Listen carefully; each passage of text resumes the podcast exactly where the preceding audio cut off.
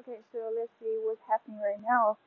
Um, actually, I want to say uh, WordBlock is not a single uh, product uh, targeting at uh, tools results, but it's a combination of uh, technology and uh, language and literature and uh, uh, many sorts, many sorts of things. But um, I just want to say, I just want to say the combinations of all these elements either the technology itself, because now I'm studying the digital technology, I mean, from the very basic level, but um, it's still hard and difficult for me to understand. But yeah, yeah, it's getting, it's, it's getting, you know, step by step by step, like uh, uh, to recognize this concept. For example, I'm stu I'm studying uh, network, so I want to know like how a network is formed in terms of, in the context of the digital technology, right? How um, we are supposed to uh, we are supposed to process the activities like um, like messaging, like um, emails, like um, telephone, you know, this kind of activities is actually involved in certain networks. Either it's one to many, uh, one to all, like uh, or, or P2P point to point.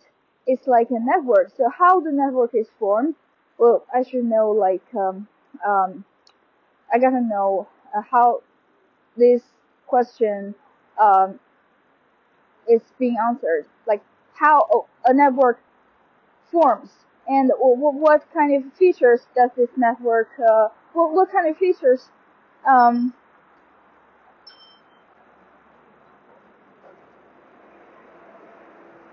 what kind of features um, do this network have.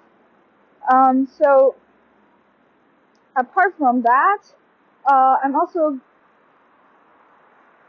like um, I also need to know some other questions like I also need to know some other things like what the network requires, how the network is formed, uh, what the network requires, right? Okay, so that's the example of the network. So why I should know this? It, it, it's because um, it's very complicated, of course, but um, essentially it is a question of what is a network and how the network forms, and what kind of characteristics does this network uh, have, mm, and also um,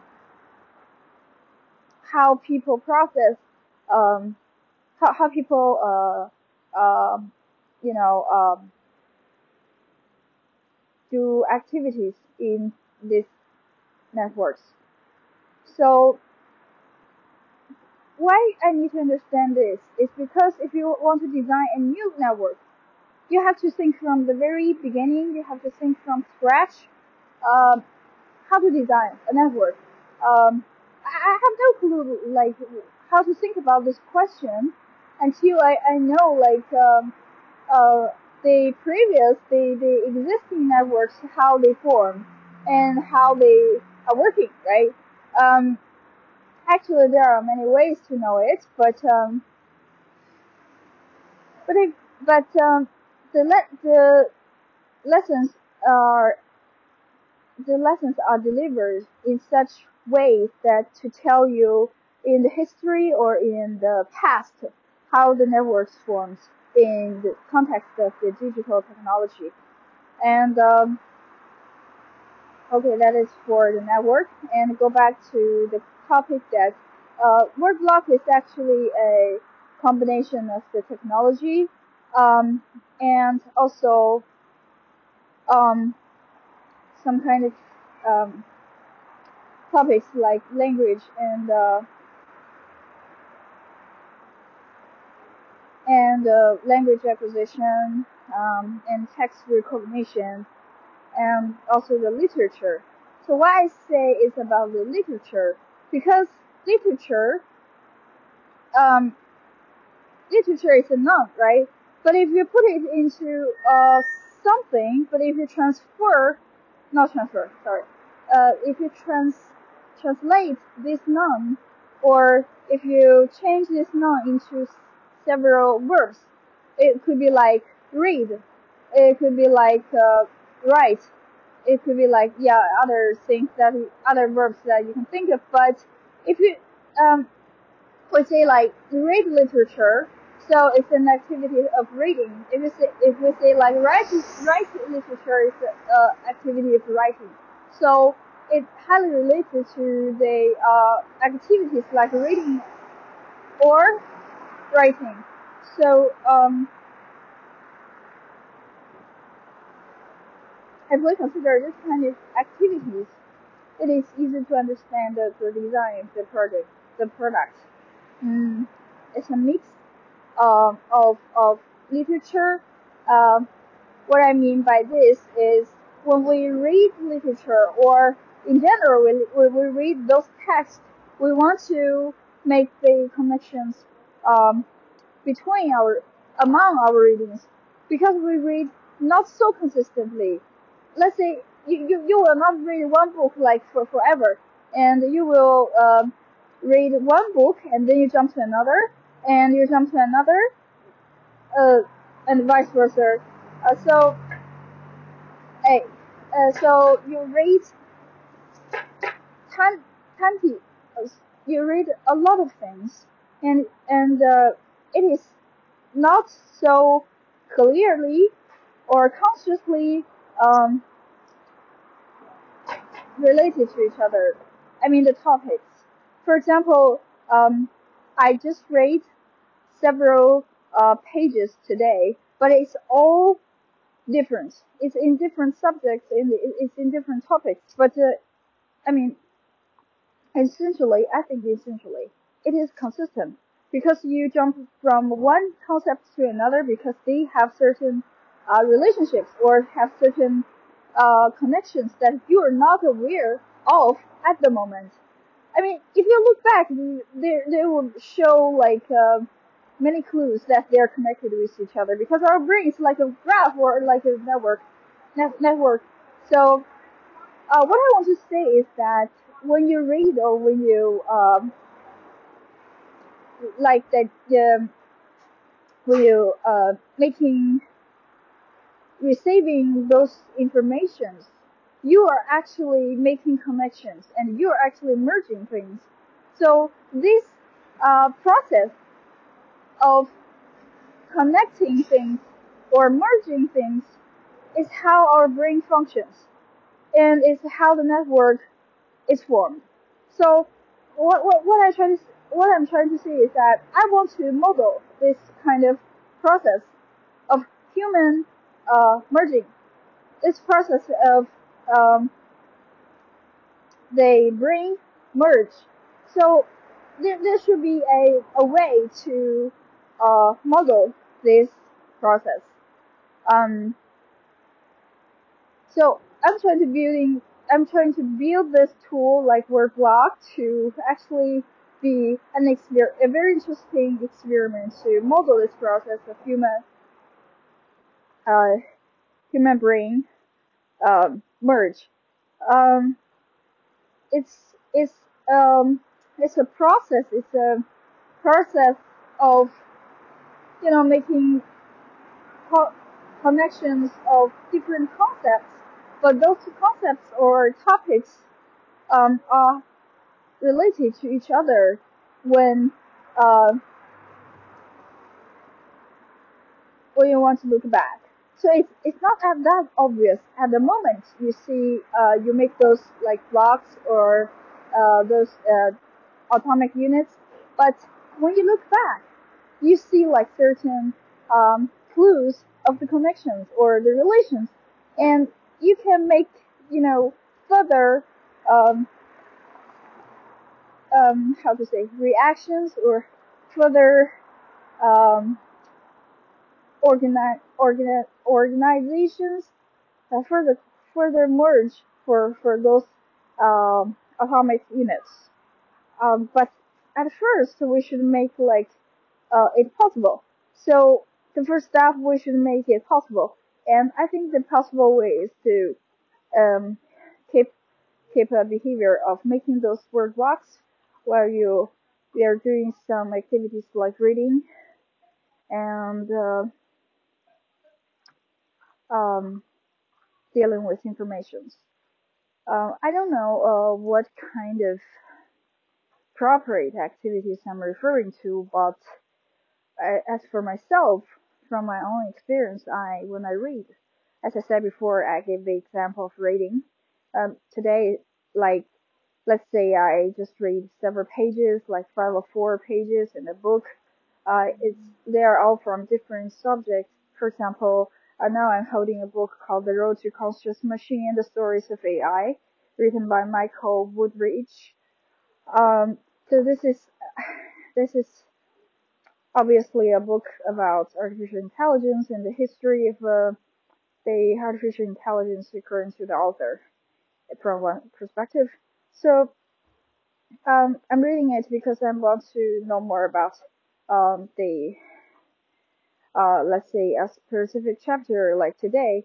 I want to know a specific chapter of NLP, uh, natural language processing, and how uh, where we are and how uh, we're dealing with the you know uh, the natural language, how it. Um, so so I read it and I I, I just uh, mark a few pages about natural language processing, and at the same time I read another book. Oh my God. At the same time, I am reading another book called uh, Mr. Glenn. So Mr. Glenn is a it's fiction. It's a not a science fiction, but it's a fiction. It's a very attractive fiction written by an Italian author, um, Alexander Balico. Balico. See, um, it's a it's a very readable story. It, it is um, it introduces it. It is about a story of uh, an a famous writer. You know, it's about a it's a about a story of a famous writer who um, decided not to write anymore. Yeah, I just gave a short introduction before I see uh, see more about it. Yeah, it's um, yeah that that is um, a novel, and at the same time I'm I'm reading uh, something um, hmm, today what I read let me think. I read something online about uh, okay. I,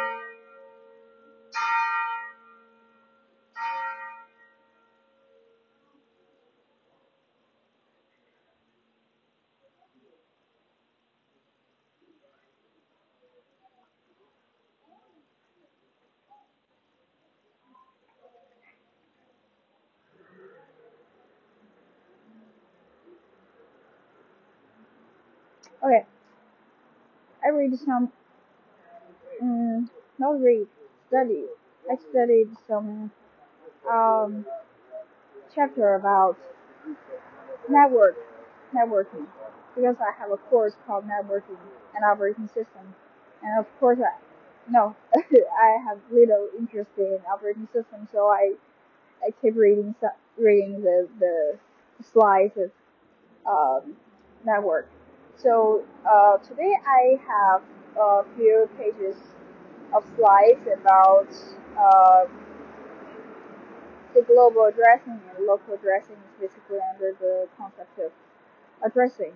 And uh, so so that's why um, I want to when I want to understand this concept, I uh, I uh, quickly react to the corresponding chapter uh, corresponding uh, information or corresponding uh, narratives from ENS because ENS is also a or, or, or Ethereum. Like it's also a a network.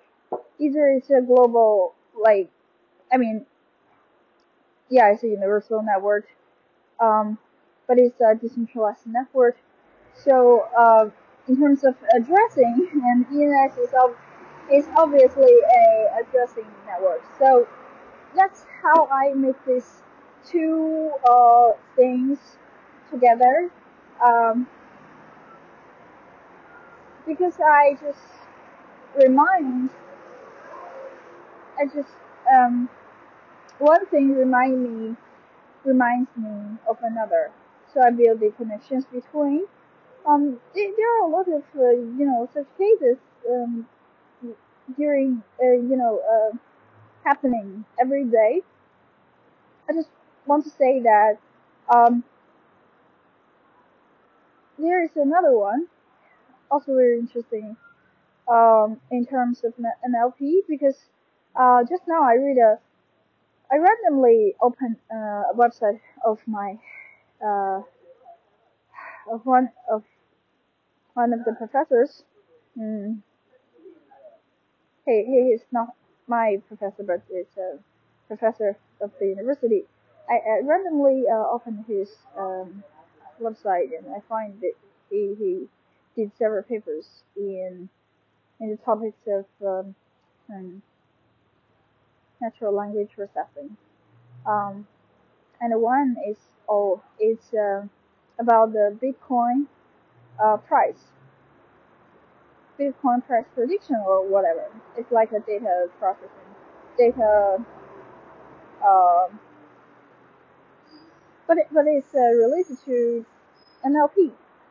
He, I think he probably used NLP, some NLP uh, techniques or methods to process or to model the Bitcoin price or to better understand how the price is and you know the, the, the trend or whatever whatsoever. Or to or try to mine some more knowledge about the Bitcoin price. And I, I although I don't think it's, it's working but yeah. They, are doing this kind of like experiments uh, using the um, you know NLP uh, techniques. So what I'm saying is everything that we read, uh, either from the books or literature or from the general information, it's all like connected with each other, although they are sometimes very uh, seems very far away, like or or irrelevant. But um, they should be relevant. They, they should be relevant if you look back. So what I want to do is that I want to build a tool to keep all these records uh, of our reading path or our uh, merging path, and uh, just for the later use. If you, you can, if you don't say the correlations or the the um, you know the patterns right now, it's okay, but you keep it there. You can easily keep it there with your uh, either your digital identity or with your wallet or with your like something, but you can easily do that with one click. And you can use that for, uh, you can use that for, um, for later use or in the, in the upcoming like narratives.